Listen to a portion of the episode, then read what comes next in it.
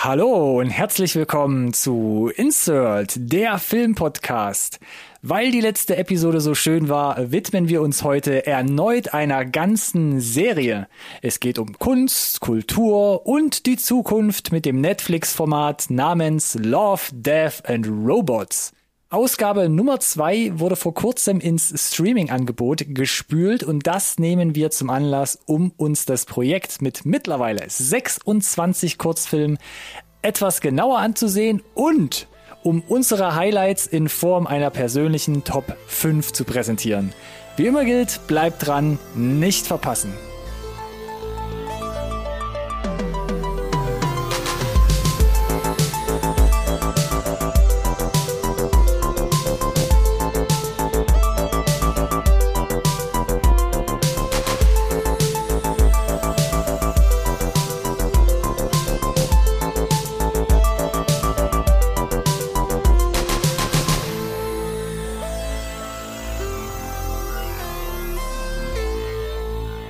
Hallo und herzlich willkommen auch von meiner Seite zu einer neuen Folge Insert Nerd Science Recorded on Tape, der Filmpodcast, den wirklich jeder braucht. Yes.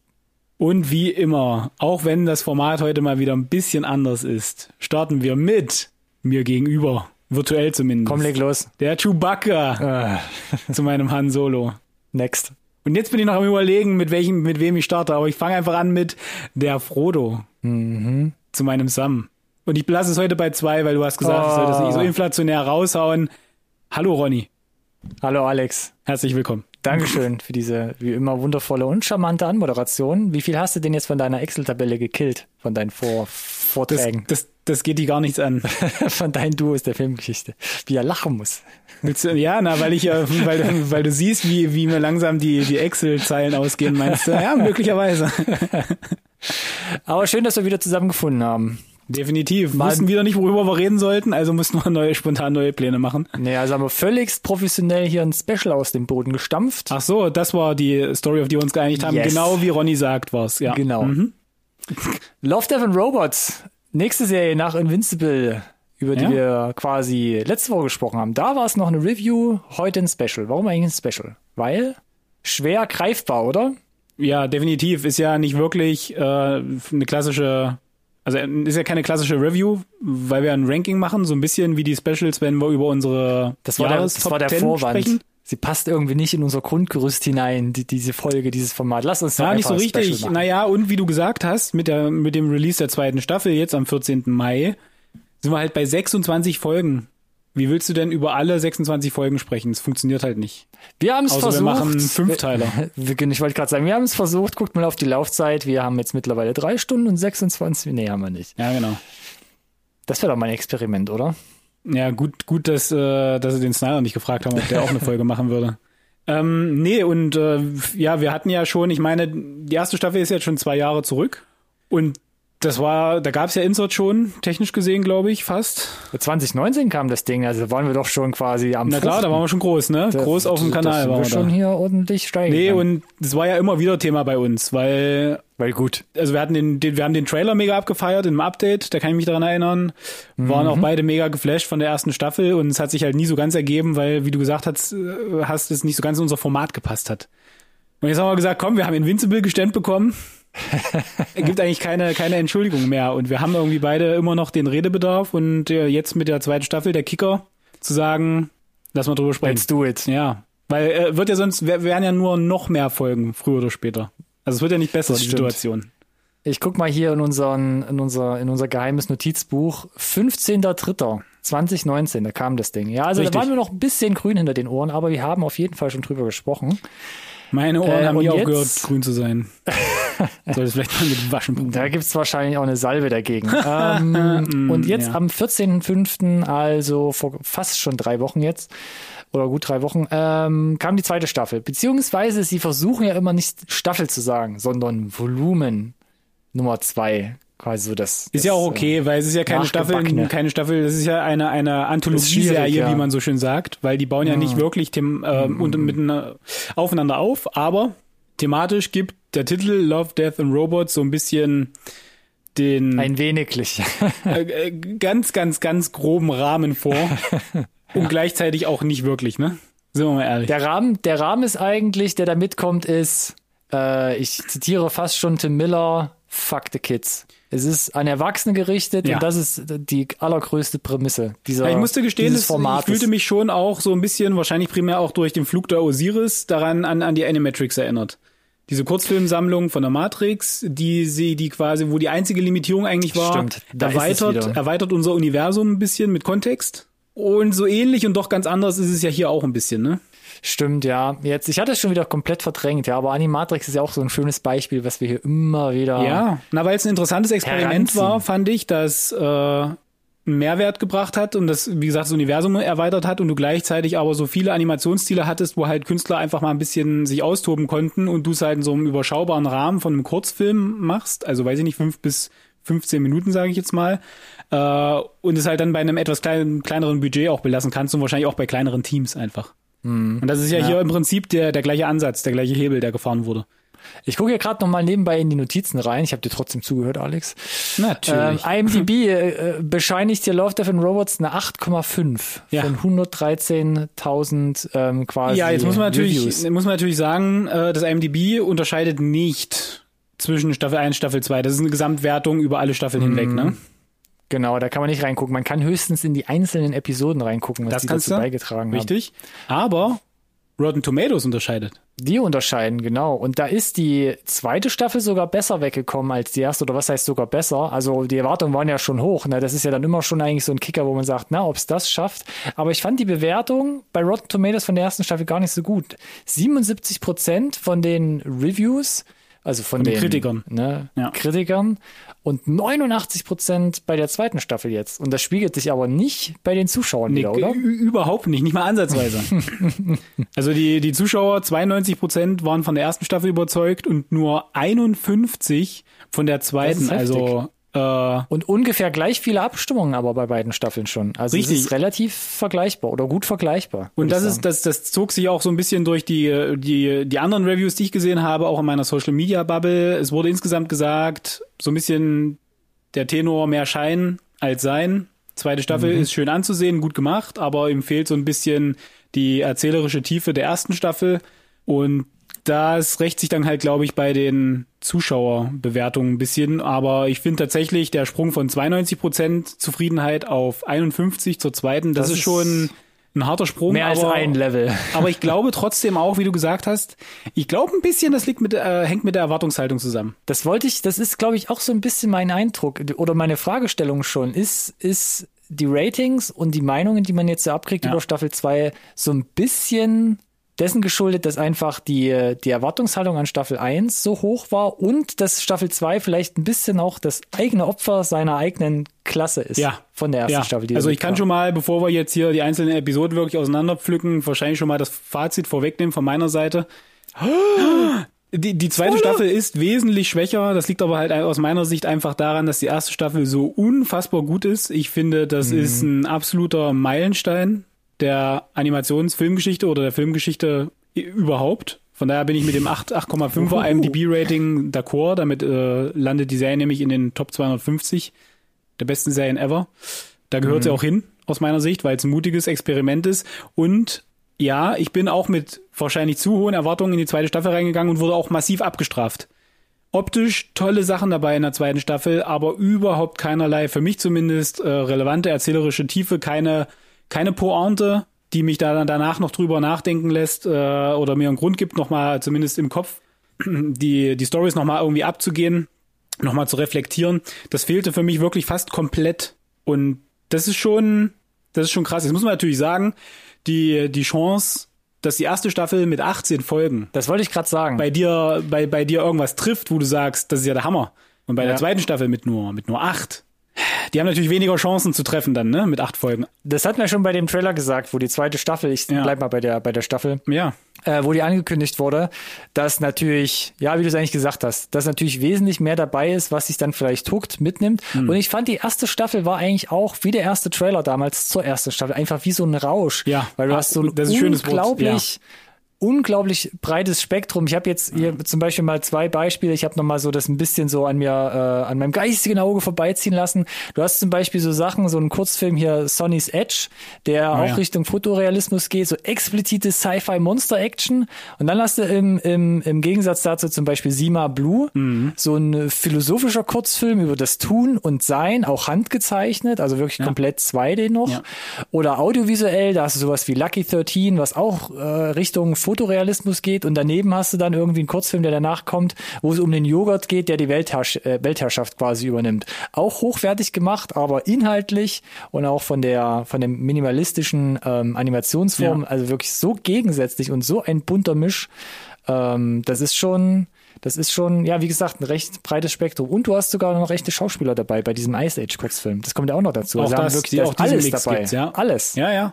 Und äh, aber aber trotz allem muss ich sagen, dass äh, müsste ich ein Gesamtrating machen von Mhm. allen 26 Episoden, wo ja sich die Spreu vom Weizen wirklich trennen äh, würde. Und das ist ja das so letzten Endes, was wir gemacht haben. Wenn du so wirklich alle 26 runterschreibst, was ich gemacht habe, da landen die acht Folgen der zweiten Staffel relativ weit hinten, bis auf ein paar Ah. Ausreißer. Das heißt, insgesamt ist aus meiner Sicht die erste Staffel trotz allem in einer anderen Klasse. Also da ist auch einfach in, in der Breite, wie du so an, wie du so angedeutet hast, die Qualität trotz allem unglaublich hoch. Und die bleibt kon sehr, die ist so dicht in diesen 18 Folgen, das habe ich selten gesehen, finde ich. Dann bin ich mal auf deine Top 5 gespannt. Lass uns doch noch kurz vorher gucken, weil das finde ich nämlich auch gar nicht so uninteressant. Also wer eigentlich dahinter steckt letzten Endes und einer oder der führende Kopf Du hast es ja schon angeteasert, ist- genau, Tim Miller. ist Tim Miller, ja. Also ich glaube, in den letzten Jahren bekannt geworden, hat Regie geführt und so auch mit seinem Animationsstudio viel ähm, oder oder hat Deadpool umgesetzt 2016. War dann mit seinem Animationsstudio Blur Studios auch äh, an ganz vielen Computerspielen, so Cutscenes dran, hat Genau. aber auch bei großen Hollywood-Produktionen wie Terminator Dark Fate ähm, die Effekte mit beigesteuert. ja, oder bei Sonic inklusive Redesign von Oh, Sonic. stimmt, da, war, da waren sie auch mit dabei und ist dann irgendwie mit David Fincher zusammengekommen und die sind dann quasi an Netflix rangetreten und haben gesagt, hey, das wäre doch mal was Cooles. Wir hatten da schon so mal eine Idee, so Na, anthologiemäßig sowas weiterzuerzählen im Sci-Fi-Spektrum für Erwachsene. Also eigentlich sollte es ja ein, Gott, jetzt habe ich den, den Namen, äh, ein, äh, ähm, Mensch, wie heißt denn? Heavy Metal Streifen Heavy werden. Metal, ja. Ne? Also, Schwermetall. Naja, also es gibt, es gibt ja dieses, wie hieß es denn? Da gab es auch ein Computerspiel, oder? Heavy Metal Fuck? Ja, das kam, glaube ich, danach erst. Das war ja, Genau, ich glaube, das war schon ein Film, auch so ein äh, Richtig. so Und ich glaube, Story umfassender Film. Und Ja. da ging es, glaube ich, um so einen, so einen Pitch in die Richtung, ne? Vielleicht haben sie sogar Mhm. irgendwelche Teaser gemacht. Trailer, um, äh, also Hype-Trailer, vielleicht wahrscheinlich computeranimiert und daraus ist ja dann so ein Ja. bisschen dieser Ansatz entstanden, dann entstanden, machen wir halt Love, Death and Robots. Führen das, glaube ich, aber alles noch mal ein bisschen äh, mal 100, weil es geht ja dann schon, also wirklich, wie gesagt, wir haben es gerade angerissen, in so ein mega breites Spektrum rein. Ähm, und was ich auch ganz interessant fand, ich kannte halt Tim Miller und Blur, die Blur, Blur, die Blur Studios schon. Die Blur Studios. Das war so, das war so zum Jahrtausendwechsel, ne? wo, du, wo, wo es anfing, dass plötzlich jemand, na auf Diskette nicht, ich glaube, da haben wir schon so mit CDs gedealt, aber wo dann jemand so Kurzfilme hatte und so lustige Ja. Videos, was heute, was du heute nicht mehr mit dem Arsch anguckst auf YouTube. Und dann kamen halt schon die Blur Studios und haben so Filme wie, ähm, wie ist denn das? Rockfish zum Beispiel. Haben sie jetzt mittlerweile auch endlich mal auf Vimeo gestellt. Kamen dann so kleine Kurzfilme raus, die ich damals halt richtig, richtig gut fand. Aus heutiger Sicht natürlich halt schon mega der, der Zahn der Zeit dran genagt. Klar. Aber die sind schon lange im Business seit Mitte der 90er Jahre. Und was Ja. sie mittlerweile machen, das ist schon ähm, groß. Das, ja, also da brauchen sie sich vor den Giganten nicht verstecken, ne? Und es ist ja letzten Endes trotzdem äh, ein eher kleineres Studio noch. Ähm, ich habe gar nicht nachgeguckt, bei diesen kleinen Studios, auch bei den anderen Produktionsstudios, die hier mit beteiligt waren, das, da reden wir ja trotzdem dann von, was weiß ich, 100, 150 Leuten teilweise. Ne? Also es sind ja trotzdem halt Ja. Große Buden mit Ja, den ja. Freelancern vielleicht noch hinten dran und den, den Hilfsfirmen, wo sie dann drehen oder wo sie Genau, aber Equipment herholen. meistens- Das ist schon massiv. Äh, haben die ja keinen keinen äh, eigenen Output, sage ich mal, sondern sind eher so ein Rädchengetriebe und zuständig für eben Teile der Postproduktionskette für große AAA Hollywood-Streifen, ne? Genau. Fand ich ganz interessant. Fand ich ganz interessant. Und auch die vielen anderen Produktionsstudios, die wir noch auf der Liste haben, ähm, komme ich gleich in meinen, in meinen Top 5 noch dazu. Ähm, Oh. Viele halt, die aus diesem Bereich kommen, die so Cutscenes machen für Videospiele Ja. oder Intros oder irgendwas halt, was, äh, oder so Trailer für Videospiele, irgendwie Far Cry, das neueste Far Cry Spiel, etc. pp. Also die haben dann meistens auch schon irgendwie natürlich auch Erfahrung, was das angeht. Ja. Und was ich noch ganz interessant fand, deswegen habe ich es hiermit erwähnt, die Nummer hat fünf Emmys gewonnen. Äh, da muss man jetzt dazu sagen, nicht nominiert, hier in dem Fall waren nicht die Serie oder diese Anthologieserie als solche nominiert, sondern wirklich einzelne Kurzfilme. Ne? Äh, zum Beispiel The Witness. Ah, hast du es rausgesucht? Weil ich habe es gar nicht mehr notiert, welches Äh, genau war. nicht, nee, ich habe mir jetzt auch nicht alle Gewinner rausgesucht, aber The Witness zum Beispiel hat äh, einen Emmy gewonnen. Und das fand ich halt insofern interessant, als dass es halt ungewöhnlich ist, solche Kandidaten einfach bei den Emmys zu haben. Ja. Ne? Ja. Schon spannend aus meiner Sicht. Äh, und aber trotzdem halt, deswegen hier erwähnt, die Anerkennung in den, bei den Awards durchaus da gewesen, vorhanden gewesen. Ja, und bei den Fans sowieso. Vor allem, was glaube ich, das kann man halt sagen, Staffel 1 angeht, da ist, glaube ich, der Tenor immer positiv. Und Staffel Yes. 2 müssen wir auch mal schauen, was bei uns in den Top 5 oder eben nicht drin gelandet ist. Wollen wir sonst mal rübergehen oder? Lass uns doch mal rübergehen. die- Nimmst die mich an die Hand und nimmst mich mit. Dann gehen wir einmal drüber, Ja. ja. Wer will denn anfangen? Wer müsste denn wieder als letztes seinen Platz 1 vortragen? Oh Gott. Ist mir eigentlich egal. Ich habe die ja beim letzten Mal ans Messer laufen lassen, ne? Und habe ja dann so äh, einfach gesagt, na dann, äh, weiß ich nicht. Und dann war ich, glaube ich, der Letzte oder du, ich weiß es nicht mehr. Aber ich, Mir ist egal. ich kann gerne anfangen, wenn du möchtest. Na komm, dann schieß mal los. Also, wir fangen an hier mit den Top 5 und Yes. äh, Alex schießt dann mit seinem ersten Beitrag hier los. Ja, super, super unpopulär, glaube ich, die Meinung. Äh, ich fange mit meinem Platz 5 an mit Staffel 1, Helping Hand. Ja, Warum? da geht's um die Astronautin, die da Richtig. von ihrer Raumkapsel quasi weg, weggeschleudert wird und dann irgendwie ganz genau, muss. ganz genau. Und sich da, ja, ihr wird einfach sehr, sehr kreativ, nachdem sie weggeschleudert wurde, um, um ihr Leben zu retten, einfach. Sollen wir noch kurz anmerken, dass wir es versuchen, spoilerfrei zu machen? Oder dass wir Wir können spoilerfrei probieren, machen? ja. Also ist ja meistens der, der Standard, außer wir erwähnen es explizit, so wie bei der letzten Invincible Review. Genau. Ja, Helping Hand, warum? Warum? Die Quintessenz ist von, da versagt direkt die Stimme vor Aufregung. Da, Geht das wieder los? da haben wir es wieder. Ähm, Hol dir mal ein Teechen. weil so ein bisschen so die, die, wie gesagt, die Quintessenz ist, von was ein Kurzfilm sein soll, aus meiner Sicht. Kleine, äh, kurze Laufzeit, äh, dann dieses bisschen Kammerspiel, was natürlich Quatsch ist, aber du hast letzten Endes einen Protagonisten. Das Setting ist der Weltraum, ja, vermutlich aufwendig in Real Life, aber letzten Endes passiert halt nicht wirklich viel. Handlung ist auch überschaubar und es gibt einen Kicker, einen großen Twist zum Ende hin äh, und lässt dich quasi so ein bisschen nachdenklich zurück. Äh, berührt dich aber trotzdem innerhalb von den kurzen Momenten, äh, ist ein sehr, sehr, sehr, sehr intim. Und das sind für mich genau, finde ich, die Elemente, die für mich das Medium Kurzfilm total spannend machen. Und deswegen hat mich Helping Hand mega gecatcht, mega abgeholt. Ich habe total mitgefiebert. Äh, ist ja auch von der Laufzeit, glaube ich, tatsächlich eher, gehört damit zu den kürzesten. Das wollte ich gerade sagen, auch sehr intensiv. Nicht nur intim, sondern sehr intensiv für das Ding ja auch. Äh, Genau, also sowohl als auch, ne? Klar. Und äh, also ich musste, äh, ich will keine Spoiler nennen, aber es gibt Szenen, da musste ich wirklich, also da reicht nicht wegzugucken, da musste eigentlich auch irgendwie äh, die Ohren zuhalten, weil auch das Sounddesign es ist einfach Sehr heftig. gemacht, ja. Und dann auf dem Niveau, auf dem es produziert wurde. Also das ist ja auch wieder so ein, so ein äh, Vertreter vom, vom fast fotorealistischen 3D-Rendering. Sieht's Auch halt da Schauspielerin gescannt. Genau, sieht einfach brachial aus. Und all, all das, was ich gesagt habe, kommt halt hier für mich äh, super genial zusammen, ist sehr, äh, hat mir sehr imponiert, äh, weil es, wie gesagt, vom, vom Scale klein gehalten ist und trotzdem halt eine, eine eindrucksvolle Geschichte letzten Endes erzählt. Und das ist halt für mich, wie gesagt, äh, wenn du das, also das, was Kurzfilm ausmacht, einkochst, dann bleibt sowas wie Helping Hand übrig. Und deswegen bei mir in Top 5. Finde ich nicht schlecht, habe ich auch. Also ich, ähm, ohne mal einen Schritt zurück zu machen, ich dachte so, coole Idee, lass mal Top 5 machen mit äh, Ja. Love, Death and Robots und dann habe ich angefangen und dachte, das ist eigentlich eine doofe Idee. ist mies, ne? eigentlich ist es Straft, auch wieder straft die anderen ab, ne? Wir, da sind wir wieder bei der Ja, ja. Qualitätsdichte. Das ist schon ein bisschen das Problem auf jeden Fall. Ah, ich sehe gerade den so- Hut, den Ronny hat, wo er wahrscheinlich irgendwie mindestens zehn Zettel drin hat, wo er jetzt spontan einziehen wird. Es ist tatsächlich ein bisschen aus dem Bauch raus gewesen und es ist natürlich Ja. schon zu einem Großteil halt auch einfach subjektiv. Willkommen in mal sagen. Welt. Der Ja. aus der Bauchwelt. aus der Und, Bauch. ähm, ja. Aus dem Bauch. Und ich gehe mit deiner Meinung d'accord, dachte auch so, eigentlich ist es für einen Kurzfilm mit richtig geil Lauflänge, so dieser intensive Moment, weil es ist so eine kleine Erzählung mit eigentlich wiegst du dich gerade in Sicherheit und dann plötzlich auf Messerschneide und dann Yes. kommt alles zusammen und du fieberst einfach mit. Ja. Hat es bei mir aber nicht in die Top 5 geschafft, sondern ich habe meine, mein, mein Bauch hat ein bisschen was anderes gesagt. Bei mir auf Platz 5, glaube ich deswegen, weil es auch der erste ist, der bei mir damals in Netflix äh, in, in den vier verschiedenen Varianten, die es ja gab bei der ersten Ja. Staffel, ist das der erste, der bei mir, glaube ich, anlief. Und nach wie vor einer meiner Favoriten ist Free Robots. Jo, okay. Äh, kann man sich, glaube ich, drüber streiten, kommt von den Blow Studios. Mhm. Ähm, witzigerweise, die Geschichte ist eine Vorlage von John Skelski. Der hat zum Beispiel von den Geschichten auch beigesteuert in der ersten Staffel When the Yogurt Took Over und Korrekt. Alternate Histories. Also da haben sie sich Yes. gut bedient in seinem Sci-Fi-Kurzgeschichtenkatalog. Mhm.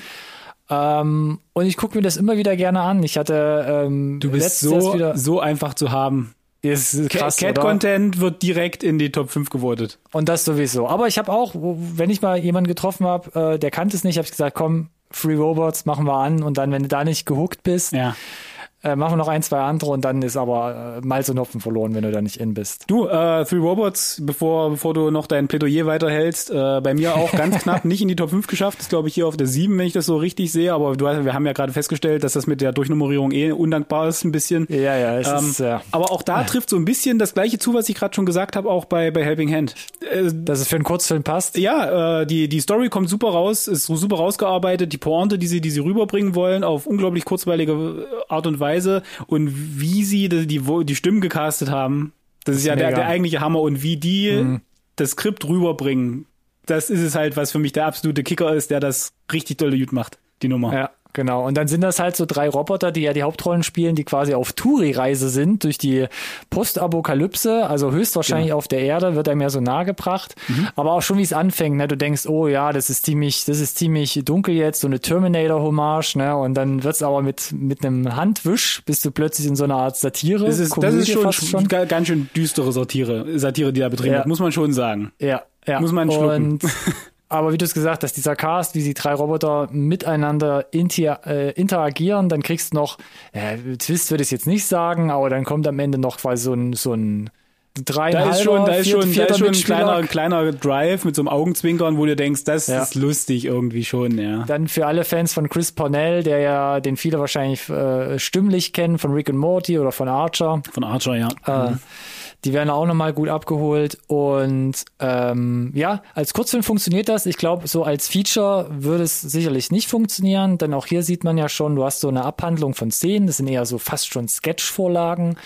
Aber spaßiges Trio, mit dem man sicherlich mehr machen kann. Und ich könnte es mir halt super als so eine Miniserie irgendwie Ich hatte so auch Spin-off überlegt, du, vorstellen. ich hatte, ich hatte auch überlegt, äh, äh, es bräuchte eigentlich ein Three Robot Spin-off, äh, kurze, kurze Episoden, thematisch Yes. in sich geschlossen, ohne einen roten Faden. Äh, Ich glaube, die Welt, diese Postapokalypse würde jede Menge äh, ulkige Momente hergeben, wenn du da krea kreative, äh, kreatives Schreiberteam, äh, Schreiberteam, ja, dran setzt. Ja, äh, ja wäre durchaus Potenzial da gewesen. War auch mein erster Gedanke. Davon, von den, von den Kollegen, von den drei Robotern würde ich gerne mehr sehen. Free Robots bei mir auf Platz 5. Fast eigentlich wie ein Pitch. Fast schon, ja, kann man sagen. Aber das ist ja oft so bei Kurzgeschichten, Das oder? ist Dass auch nicht das letzte Mal, dass das- ich vermutlich das Wort Pitch verwende heute. Okay, na dann machen wir weiter. Also ich bin dran, ja. Ja, jetzt wird schon schwierig. Das war schon bitter, ne? Da musste ich hier schon äh, Sondieren. mit mir selbst stark äh, ins Gericht gehen hier, als ich die Top 4 hier hin und her geschoben habe. Und ich glaube tatsächlich, äh, die, die Top 4 sind bei mir alle.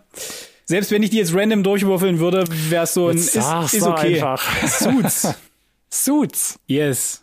Story, ja, ist überschaubar, aber es geht um, es geht um Riesenroboter.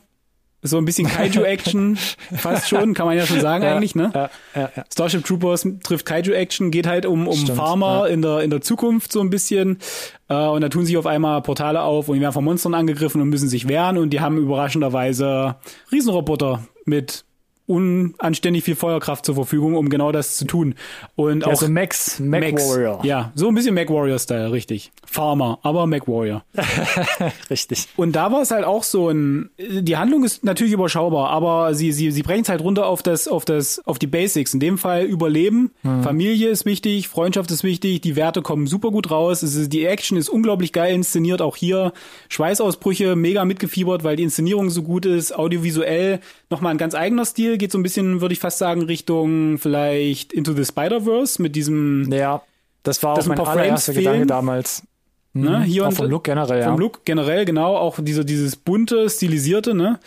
Aber hat dadurch was komplett eigenes bekommen, fand ich. Auch hier, ähnlich wie bei Three Robots, ein Twist am Ende, jetzt nicht wirklich ein Twist, aber so ein, ah, okay, nett.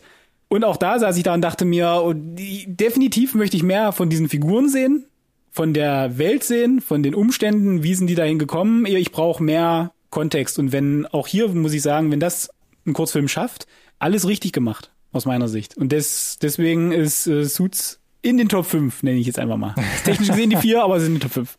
Äh, ähnlich wie bei dir und damit mache ich den Short, Shortcut. Das ist meine Platz 2. Suits. Nice, guter so Mann, weit, guter Mann. So, so weit hochgeradet. Und witzigerweise ist es ja ein Beitrag direkt aus Tim Millers Blur Studios. Yes. Und ähm, Suits ist für mich einer der Kurzfilme aus der ersten Staffel, der, wenn ich an Love, Death and Robots zurückgedacht habe, dann ja. war das immer der, der bei mir am, am dicksten irgendwie hängen geblieben ist. Ah. Ich meine, klar muss man sagen, dick, bunt, laut, prinzipiell irgendwie uramerikanisch in der Darstellung. Ja, ja. Alleine vom ja. Grundsetup, ne, Waffen, Pharma, ähm, ja. Nee, schon richtig. Karo Hemd, die, die ganzen Klischees, die da so Ja, ich habe ein, ein äh, USA-Bingo gerade.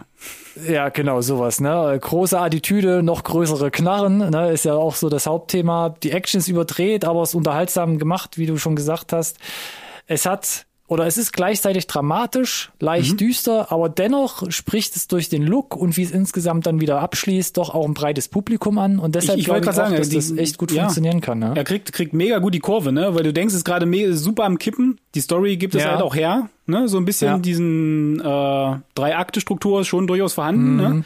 Äh, aber sie fangen das halt super wieder ein, dass es nicht ganz zu, zu dick wird und passt dann halt unterm Strich, pegelt sich dann thematisch so sehr angenehm wegzugucken ein dann doch. Ja. Und ich bin auch der Meinung, auch ohne diesen kleinen Twist oder wenn man es halt ein bisschen umschreibt, für mich kann das, glaube ich, auch gut als, als Feature-Film äh, funktionieren. Du, Feature-Film als auch zwei Stunden, why not? Ich muss ja auch ein bisschen an, äh, an Edge of Tomorrow denken halt. Mit ja. diesen Macs und ja. was da so passiert, da gab es schon so ein paar Parallelen, wo ich denke, so schiebt es doch einfach mal in ein anderes Setting und dann sind wir doch schon fast ungefähr da. Äh, Von ja. daher kann ich mir gut vorstellen. Suits bei mir auf Platz zwei. Aber wir waren gerade bei deiner Platz vier. War meine vier, richtig. Und deswegen ja. muss als nächstes deine vier kommen. Meine Platz vier. Ähm, und das ist auch ein Film, der mir am meisten hängen geblieben ist, wenn ich an Love, Death and Robots zurückgedacht habe. Und zwar ist das Lucky 13. Oh, okay. Schön. Auf Platz 4 äh, und von einem ganz großen Studio sogar, nämlich von Sony Pictures mhm. Imageworks. Mhm. Ähm, zuletzt haben die zum Beispiel unter anderem die Visual Effects für Spider-Man Far From Home gemacht und die sind, haben, glaube ich, gefühlt überall ihre Finger in den großen Blockbustern drin. Ja. Ähm, und ich fand für mich auch, ich habe mir echt zehn Minuten vor der Sendung nochmal reingezogen, nochmal wirklich sicher zu gehen und um meine Erinnerungen so ein bisschen aufzufrischen. Für mich sticht er immer noch so ein bisschen aus der Staffel auch mit, mit noch heraus. Okay. Zum einen vom Setting, klar, es gibt viele so Space-Sci-Fi-Sachen, aber mhm. vor allem auch wegen der fotorealistischen Darstellung, ja. Umsetzung. Ja. Und ähm, das wäre für mich einer der ersten Kurzfilme, weil, wie gesagt, ich bin sonst nicht bei diesen Animationsstudios so tief drin, was die gerade aktuell machen können für die Computerspiele oder Intros von irgendwelchen Sachen. Und da war ich, wo ich es erste Mal gesehen habe, dachte ich echt so, ist das jetzt irgendwie Compositing mit ja. einem Schauspieler oder ist das gescannt und komplett animiert? Ich kann es teilweise nicht mehr auseinanderhalten. Ja, wenn das verschwimmt, ja das, das fand ich schon hart. Und da dachte ich schon krass, was, was heute Stand 2019 äh, möglich war, das fand ich krass. Und Samira Riley, die hier die Hauptrolle spielt, hat es, glaube ich, auch, es gibt so ein paar Making-ofs richtig gut ähm, transportieren können. Mhm. Ich kann sie vorher nur aus der Handmaid's Tale, hat aber, glaube ich, komplett in Orange is the New Black mitgespielt um es kurz abzuschließen, der Look extrem stark, groß, wuchtig. Ähm, mhm. Für die 15 oder ich glaube 15 Minuten ja. ähm, ist es einfach bombastisch. Also wenn du da das Heimkino mal testen willst, perfektes Ausgangsmaterial. Mhm. Audiovisuell lehnt man sich natürlich an bekannte vielleicht Actionfilme an, aber es ist geil gemacht und es ist halt super unterhaltsam. Es ist eine süße kleine Geschichte auch, die erzählt wird. Ja. Und ist in sich geschlossen, funktioniert es sehr gut. Deshalb auch eher Platz 4, weil ich habe so ein bisschen aus der Perspektive bewertet, dass ich nicht denke, dass das halt für ein Feature-Film wäre. Aber als ja. Kurzfilm, so wie er jetzt hier da steht, ist es einfach eine runde, geile Sache und deshalb gucke ich mir den auch gern irgendwann nochmal an. Bin ich d'accord. Ich habe tatsächlich, äh, bei mir das nicht in die Top 5 geschafft. Äh, Na, guck an. Aber ich, äh, ja, gebe dir da komplett recht. Also audiovisuell absolut spektakulär, was technisch wirklich möglich ist. Und was ich äh, gerade bei Lucky 13 so krass fand, ist, dass sie sich vom, von der Story selber äh, in, in den 15 Minuten zu erzählen, was sie erzählen, nämlich wie die, äh, wie das äh, Raumschiff zu der Reputation kam, wie es die Reputation ändert, zu, dieses, dieses äh, Show, Don't Tell, äh, immer wieder diese Situation auch visuell zu präsentieren. Das ist ja dann, du könntest das natürlich auch alles erzählen, ne? Aber sie haben sich entschieden, nein, nein, weißt du was, wir zeigen denen die Szene und die Szene und die Szene. Mhm. Und das ist ja zusätzlicher, ja. das ist ja unglaublich aufwendig, aber es macht halt, finde ich, die, die Backstory und insgesamt diese 15 Minuten unglaublich dick und schon irgendwie auch prall gefüllt mit relativ viel Inhalt, auch wenn die Story an sich natürlich überschaubar ist. Aber halt zu sagen, wir könnten das jetzt kurz so erklären den Leuten oder wir zeigen denen da die ganzen Sequenzen, um, ich sag mal, diese Reputation äh, besser rauszuarbeiten, zu sagen, ja, machen wir. So, wahrscheinlich hat irgendjemand Bock drauf, genau das zu tun und äh, deswegen ist es halt hier eingeflossen. Und wie du schon gesagt hast, auch wieder nette Story am Ende rund das Ding aus meiner Sicht, aber, und das hatten wir jetzt zum Thema Pitch oder Serie oder Spin-off, das passt so. Das ist genau das Format gewesen, das du brauchst, um genau diese Geschichte zu erzählen und äh, von daher absolut runde Sache. Wo wäre es denn in deinem Rating gelandet? Äh, äh, Außerhalb der Top 10. 5. Uh, 10. Naja, gut. Ja, gut, Top von 26. 10. Von 26, komm, komm, Top 10. Immerhin. Ja. Mach doch mal weiter mit deiner Top 3. Oh ja. Ich habe das Gefühl, wir haben ein straffes Zahl Tempo, ein, aber. Ein Zahlenwirrwarr. Ja, ist ein bisschen ein Zahlenwirrwarr. Platz 3 ist bei mir The Secret War. Mm. Aus Ungarn. Aus Ungarn. Worum geht's? So ein bisschen, ich bin mir noch nicht ganz sicher, wann es spielt, in der Vergangenheit oder in einer, in einer apokalyptischen Zukunft. Irgendwas dazwischen äh, scheint in naja, Russland Rote Armee. angesiedelt zu sein. Rote Armee existiert noch, muss sich aber statt gegen Nazis gegen Außerirdische durchsetzen, die durch ein Hellboy-eskes Portal gekommen sind. Dämonen sind's, glaube ich. Dämonen, ja, aber äh, ich, also ich, ich fand, das hatte harte Hellboy-Vibes, diese ganze äh, Sequenz, die sie da kurz anteasern. Aber der war für mich, wo ich sage, was ihr hier gerade abfackelt, rein audiovisuell, das ist quasi auf dem dicksten Hollywood-Niveau, weil es sind nicht, das ist nicht, das ist nicht wie bei Helping Hands. Äh, ich bin im Weltraum und ich habe eine auf Hochglanz animierte Figur, sondern es ist, weißt du, was wir machen? Wir haben ein Team von 20 Leuten, die gegen irgendwie 200 Aliens kämpfen. Da, dagegen In ist ja selbst oder oder noch krasser. Welt, die halt komplett entworfen wird. Einmal auf dem Eis. Eis. Äh, und, da, und, dann nicht stilisiert wie bei Suits, wo, wo, wo der Scope ähnlich ist, aber fast auch trotzdem ein bisschen kleiner sondern ja. auf Fotorealismus basiert. Mhm, kompletto, ja. Ja, und dann hast du halt auch noch so Sachen, äh, als ob es nicht schwer genug wäre, Menschen zu animieren oder Aliens, wo mhm. man keine Referenz hat. Lass uns doch mal noch ein Pferd reinpacken oder so. Alles, ja. und wenn du dich dem Fotorealismus stellst, und das ist der Grund, warum wir immer, warum wir es immer noch erkennen, so schnell, ist, dass wir Referenzen haben, wie wir, wir wissen ja, wie es auszusehen hätte. Das, das ist nämlich der Vorteil so ein bisschen Lucky 13 oder jetzt in der zweiten Staffel ja. war es äh, The Life Hutch oder was auch immer, Aquila ja. Rift oder was es immer so gab. Du bist im Space, ne? Du bist auf kargen, ja. felsigen Planeten mit glänzenden. Raumanzügen, wo du denkst, habe ich keine Ahnung, wie das aussieht. Aber wenn du durchschwenkst, ne? durch die Tundra mit Pferden und lauter Birken im Vordergrund, dann Richtig. weißt du, wie das aussieht und dann erkennst du, was Richtig. halt unecht wirkt. Oder eben nicht. Und natürlich erkennt man auch hier immer noch ein bisschen, dass es computeranimiert ist, aber das ist schon. Mimik vor allem, fand ich. Ja, in der Mimik, genau. Aber für, für den Scope, den sie sich ja selbst gewählt haben und äh, wie sie die Action auch inszenieren, äh, und, und dieses, ich sag mal, ich nenne es jetzt so einfach mal, ohne zu sehr ins Detail zu gehen, dieses 300-Thema. Schon, ja. Äh, und hier muss ich sagen, ich, ich sage einfach mal wieder Pitch. Weil das ist auch eine spannende Welt, muss ich gestehen. Tatsächlich. Ja. Das geht so ein bisschen, äh, wenn, wenn man die, die Metro-Bücher gelesen hat, da gibt's ja jetzt auch die Spielableger, Metro 2033, 2034, Ach, mh, ähm, russischer Autor. Das geht in eine ähnliche Richtung, nur wahrscheinlich 50 Jahre später. Aber das sind spannende Settings, finde ich. Und äh, von daher, ich, mich, mich hat's einfach mega umgehauen. Mich hat's auch hier mega gecatcht.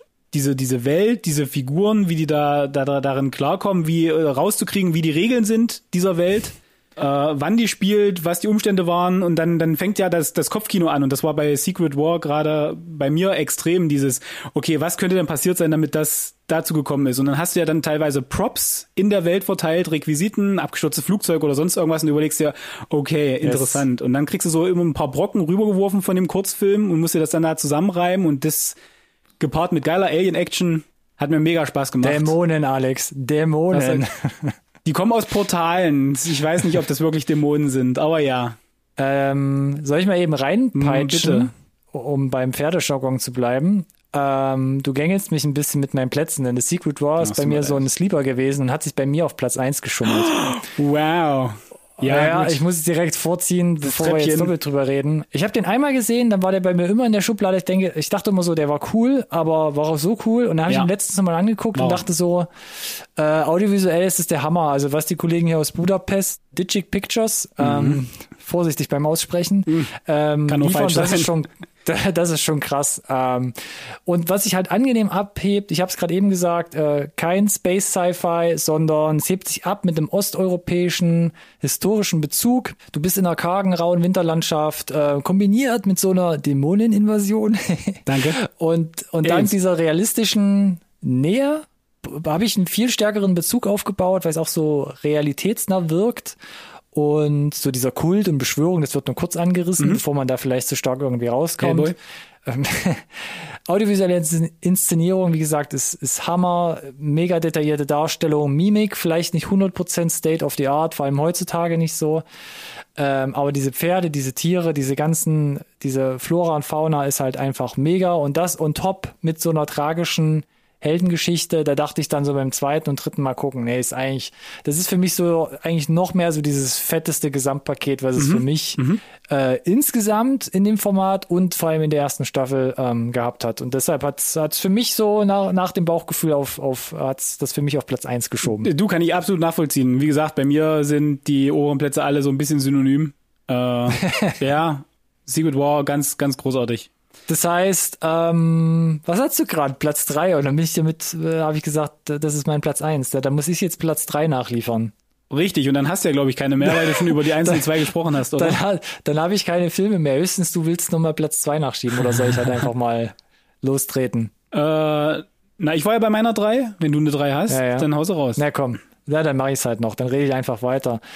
Und zwar bei mir, da habe ich auch ein bisschen mit mir gehadert, habe dann Oh. aber viel Objektives auch reingeholt. Und zwar mein Vertreter aus quasi Staffel 2 und zwar aus Snow in the Desert. Damn. Das ist auch Okay. eine der Folgen, die noch mit am besten Ja. nach Pop Squad ähm, von der zweiten Staffel am Ja. besten bewertet wurde Ja. von den Fans. Ja. Ist auch von Unit Image, kommt aus Frankreich, so Mhm. heißt das Animationsstudio. Die haben aus der ersten Staffel Beyond der Aquila Rift gemacht. Wie ihr jetzt schon rausgehört habt, wenn ihr Holmes-mäßig unterwegs war, ist bei mir nicht in den Top 5.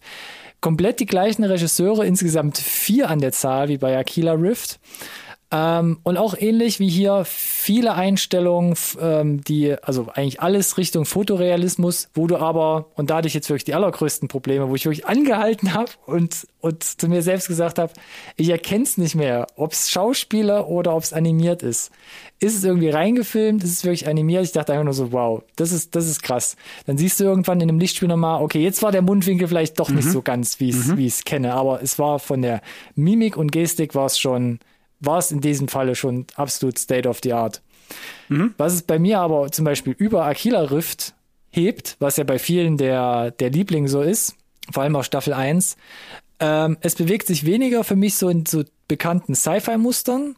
Diese verborgene Welt, was die so erzählt wird, angerissen wird, die wirkt für mich direkt ein bisschen größer, hatte auch so Mandalorian-Vibes so ein bisschen, gerade Definitiv. Mandalorian-Vibes oder generell das Star Wars-Universum. Ich meine, du hast ja, Ja. sogar eine, eine Cantina-Szene, sind wir mal ehrlich. Ja. Also, Äh, hast du auch so, so, so Western-Einschläge fast schon, oder muss man ja so sagen. Ähm, und dann fand ich, das war ja bei vielen so ähm, die Kritik an der ersten Staffel, dass so ein bisschen ähm, die, äh, das Frauenbild und sexualisierte Gewalt so ein bisschen verharmlost wird oder herangezogen wird als Stilmittel. So ein bisschen plump. Und das fand ich bei Killer Rift, fand ich es auch so ein bisschen plump. Ich bleib mal dabei. Hier gab es auch eine Liebesszene, war aber wesentlich eleganter gelöst, fand ich. Und die Basis, die Grundaussage, dass sich hier zwei gelagerte, gleichgelagerte Schicksale getroffen und zueinander gefunden haben. Das fand ich, fand ich einfach schöner, fand ich die Erzählung ein bisschen schlüssiger auch für mich.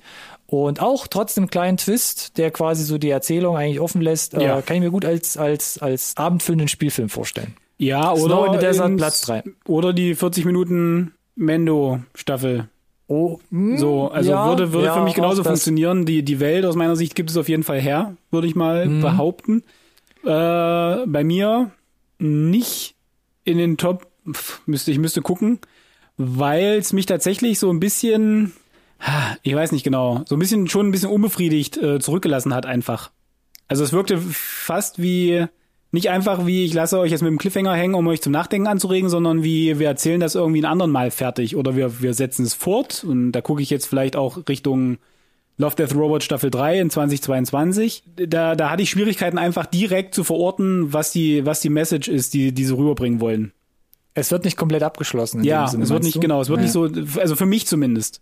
Und Mhm. äh, dann dann habe ich immer ein bisschen Probleme, da so äh, im, im Kopf mental den Haken dahinter zu kriegen.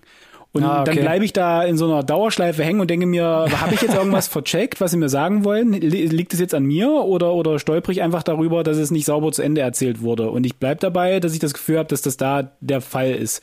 Ansonsten Ist es auch, ja. äh, gebe ich dir recht. Ich fand auch hier wieder, ähnlich wie bei Lucky 13, unheimlich dick, was storymäßig erzählt wird. Äh, mit dem bisschen Background, das du zu den Figuren kriegst, wird eine unglaublich durchdachte, sehr dreidimensionale Welt rübergebracht, obwohl du gar nicht viel davon ja. siehst, die aber Ja. auch Bock auf mehr macht. Ähm, Definitiv. Das fand ich ganz stark. Äh, die und, und äh, wenn du dir so viel Gedanken über das Worldbuilding machst, funktionieren, funktioniert es halt dann unglaublich gut, wenn du da Figuren reinsetzt. Und das hat die halt extrem dreidimensional gemacht für mich. Genau, das fand ich nämlich auch. Das hat für mich besser funktioniert, wie gesagt, als bei Aquila Rift. Weil ich dachte so, ja, okay, Sci-Fi-Setting. Hm, hm, hm. Aber mal gucken, vielleicht taucht er ja nochmal auf. Möglicherweise. Mein Platz zwei, Aquila Rift. Was Ja. für eine Überleitung. Als ich das erste Mal gesehen habe, Beyond the Aquila Rift, war es so ein, ich habe das Gefühl, ich schaue den Final Fantasy Film, den es damals gegeben hat. Die Ja. Mächte in dir. Der hat ja damals auch neue Maßstäbe gesetzt ein bisschen und in die Richtung ging das hier, fand ich auch. Wie, wie geil wir den damals fanden im Kino, ne? Wie geil wir den was, fanden Was soll da noch kommen, ne? Ja, ja. Was soll da grafisch noch kommen? Na gut, es war halt einer der ersten, der wirklich die Challenge akzeptiert hat, zu sagen, wir probieren das jetzt einfach mit echten Menschen. Ja, Ja, man sieht das bestimmt, aber wir wachsen ja sonst nicht. Ne? Und hier muss ich sagen, war das so ein Punkt, wo ich mir dachte, wenn ein kleineres Team das hinkriegt, sehr beeindruckend. Ich fand halt das Sci-Fi-Setting hier extrem geil. Es hatte gerade mit diesen Portalen, wo sie sich da durchschießen, um schneller äh, längere Strecken zurückzulegen. Es hatte so ein paar Mass Effect Vibes für mich. Das ist damals auch auf sehr fruchtbaren Boden gefallen für mich einfach. Von daher fühlte ich mich in dieser, in dieser Welt direkt äh, gut aufgehoben, hatte das Gefühl, ich, äh, ich erwähne ja immer wieder gerne diese, die Spielregeln der Welt, wie, wie das funktioniert, fühlte mich da relativ schnell abgeholt und angekommen und habe mich tatsächlich, muss ich einfach auch gestehen, ich habe auch nicht groß drüber nachgedacht. Das liegt aber auch daran, dass ich noch keine große Erwartungshaltung hatte, was diese Kurzfilme für eine Qualität haben, was sie mit mir machen können. Mich hat halt das Gacha von Beyond the Aquila Rift komplett gekriegt. Also ich habe mich von diesem Twist am Ende halt auch sehr erfolgreich komplett hinters Licht führen lassen. Okay. Und deswegen ist er bei mir, wie du es gesagt hast, so krass hängen geblieben, dass ich halt relativ schnell an den denke, wenn ich an Love Death Robots denke. Und ich habe natürlich auch die, die Kritik mitbekommen bezüglich Sexualisierung und so weiter. Aber, und ich muss versuchen, das ist jetzt hier ein bisschen, ein bisschen tricky mit dem nicht spoilern. aber wenn ich versuche, mir Lebewesen fügig zu machen, dann würde ich es auch mit den simpleren Basic-Gelüsten oder äh, Needs versuchen Ja, äh, abzuholen und einzutüten.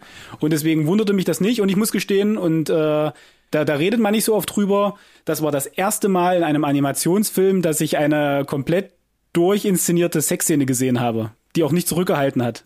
Und äh, ich glaube, das war so ein bisschen auch dieses Tabu, das man vielleicht versuchen wollte loszuwerden. Und ich meine, die Serie heißt nun mal Love, Death and Robots. Und na klar hast du auch Titten und Ab Ärsche in 18. anderen, in anderen Kurzfilmen hier von äh, Love, Death and Robots.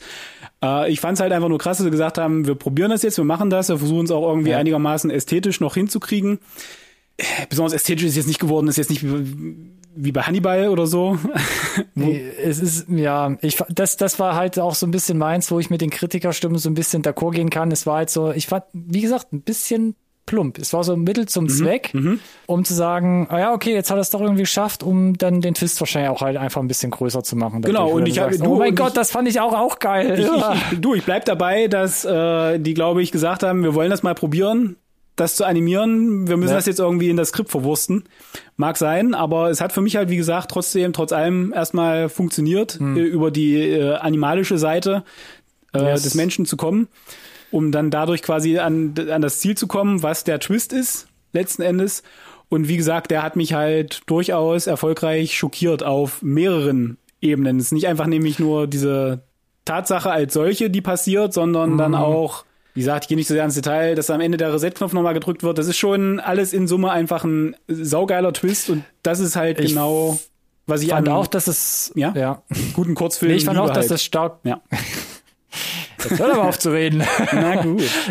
Nee, ich fand's ja auch stark gemacht und ähm, das, wie man hier quasi Sexy dargestellt hat, es ist ja, ist ja nicht komplett irgendwie fehl oder blöd, sondern das zählt generell so ein bisschen in die erste Staffel mit rein. Ähm, für mich war es dann so ein bisschen, ich hole es auch immer wieder gerne raus, so ein bisschen Event Horizon mäßig, wo ich dachte so, ah ja, okay, 100%. äh, irgendwie so, so die Richtung, ja. Ein sehr guter Film Ähm, übrigens. ich war auch überrascht, dachte dann aber so, ähm, ja, ist so ein bisschen Shyamalan-mäßig, ne? Jetzt habe ich den Twist. Natürlich ist es damit ist der ja, Film komplett super, super, dann super auch, on the so. nose und funktioniert halt auch genau einmal. Aber Mhm, es hat halt richtig. für mich gut funktioniert und es war halt, glaube ich, tatsächlich die, ich weiß gar nicht, was ich für einen Rundown hatte von der ersten Staffel. Es war, glaube ich, direkt der, der vierte oder so. Und es war jetzt so. Ich ein, glaub, wir boah, was habe ich, gleich und was dann hab ich gerade gesehen, ist- ja, zum Geier. Dann ist es, glaube ich, der vierte, ja. Da kommt der Sunny's Edge und noch irgendwas und dann kommt relativ schnell der schon, ja. Genau. Äh, ja, und von daher würde ich direkt weiterziehen, wenn das für dich okay ist. Ich habe den Titel ja gerade genannt. Schieß los. Sonny's Edge.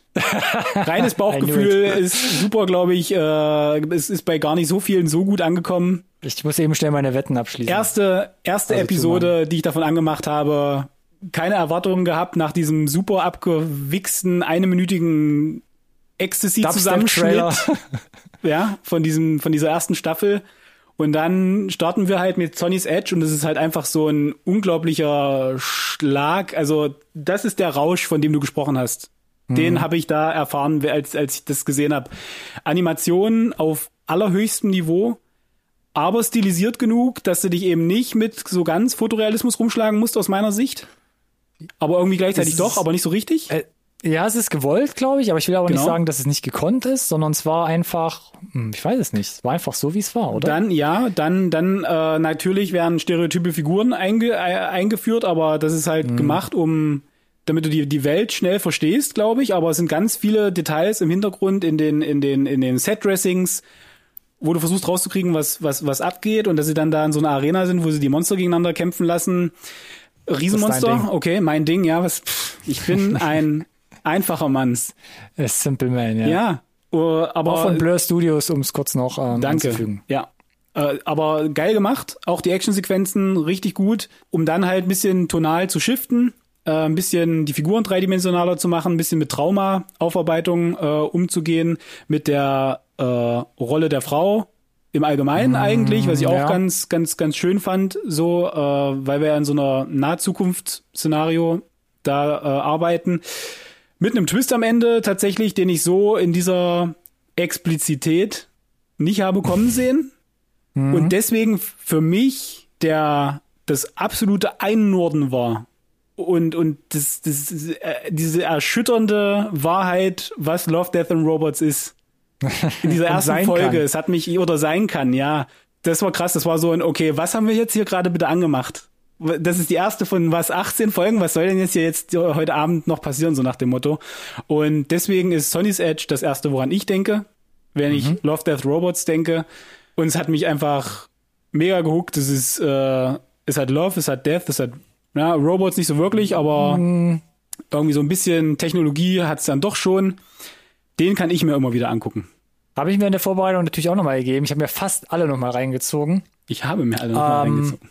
Und animationstechnisch, gerade was halt so Mimik angeht, auch da von den Blur Studios, äh, nicht komplett zum Beispiel da, können sie nicht komplett anschließen, was halt, was, was die Jungs hier aus Frankreich geliefert haben. Bin mir auch nicht sicher, ob das der Anspruch war tatsächlich. Gerade hier mit Nee, vielleicht auch nicht. Also hier beim, beim, beim, beim, beim Drowned Giant, jetzt in der zweiten Staffel, gehen, gehen sie ja auch nicht komplett in diese Richtung, muss man ja Genau, sagen. da ist immer noch so ein bisschen, finde ich, so, so, eine, so eine Art Direction zu erkennen, wo sie mit Ja, den Figuren hinwollen. schon. Menschen Wo es like, noch- aber nicht. Ich fand's auch sehr gut. Ich fand auch den Stil sehr witzig, dieses Cyberpunk-mäßige. Dann aber auch, ja, man kann es mit Cyberpunk eigentlich ganz gut Ja, das ist sehr schön, ja.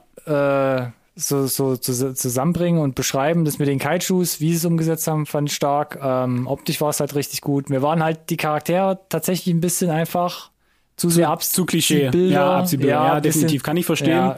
Deswegen hätte ich hier gesagt, dass Sonny's Edge war für mich tatsächlich nicht nur vielleicht eine erste Folge, sondern wirklich eher so ein Pitch von einer Story, die man auch länger erzählen könnte.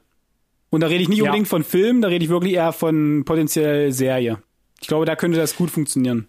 Ja, ich hatte bloß Angst, dass es dann ein bisschen aus dem Ruder läuft und man immer halt so, so Kaiju-Gekloppe sieht, so als äh, Hauptaufhänger. Du weißt ja, dass so diese, diese Story von den Menschen oder von den Hauptcharakteren eigentlich so ein bisschen ins Hintertreffen gerät. Na, das, das, das, das Kaiju-Gekloppe ist halt so ein bisschen dann der, der Katalysator, der, das Mittel zum Zweck, was halt nett aussieht.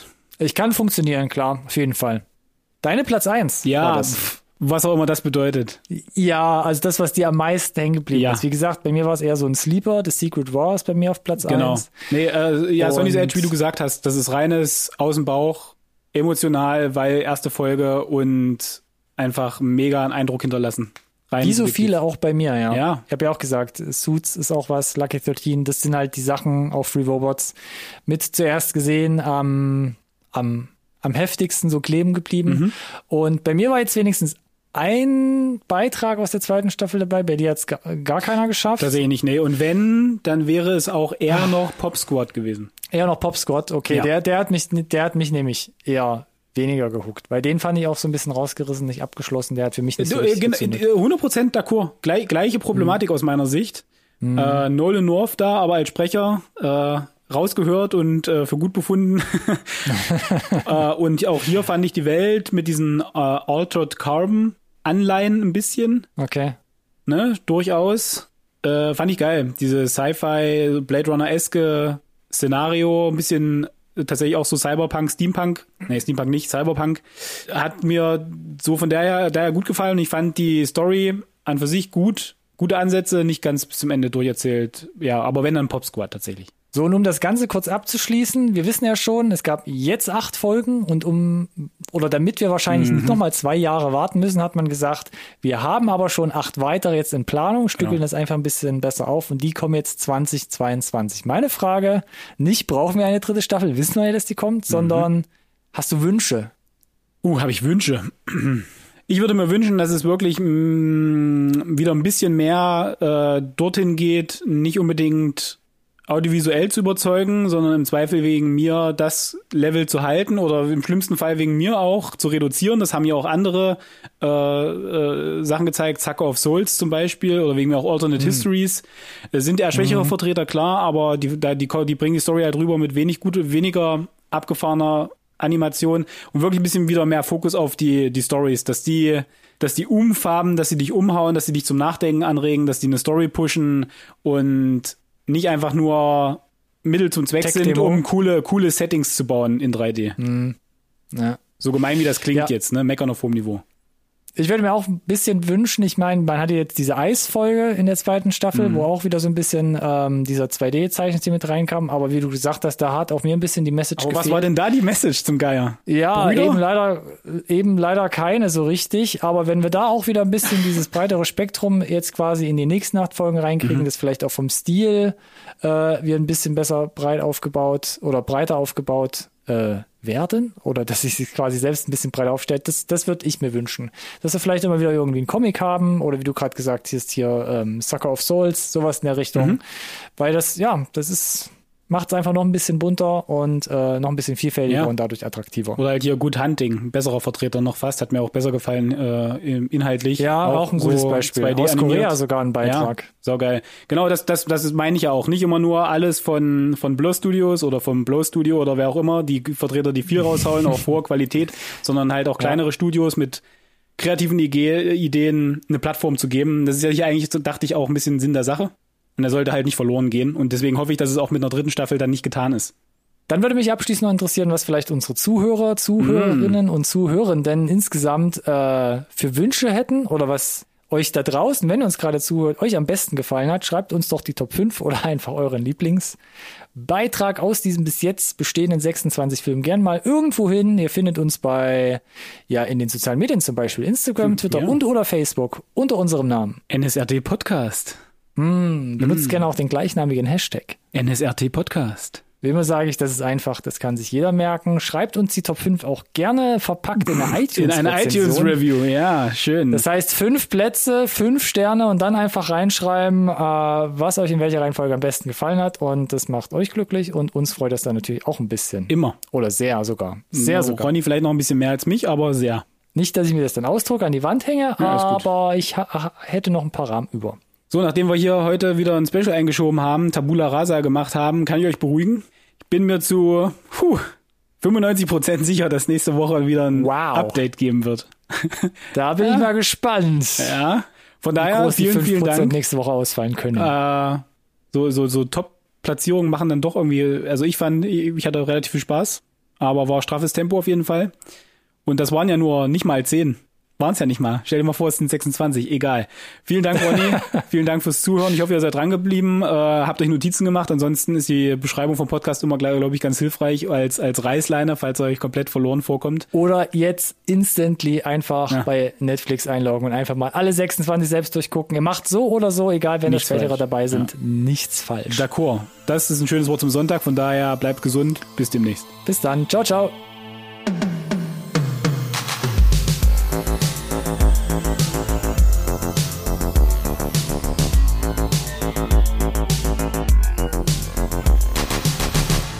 This conversation can serve no purpose anymore. Goodbye.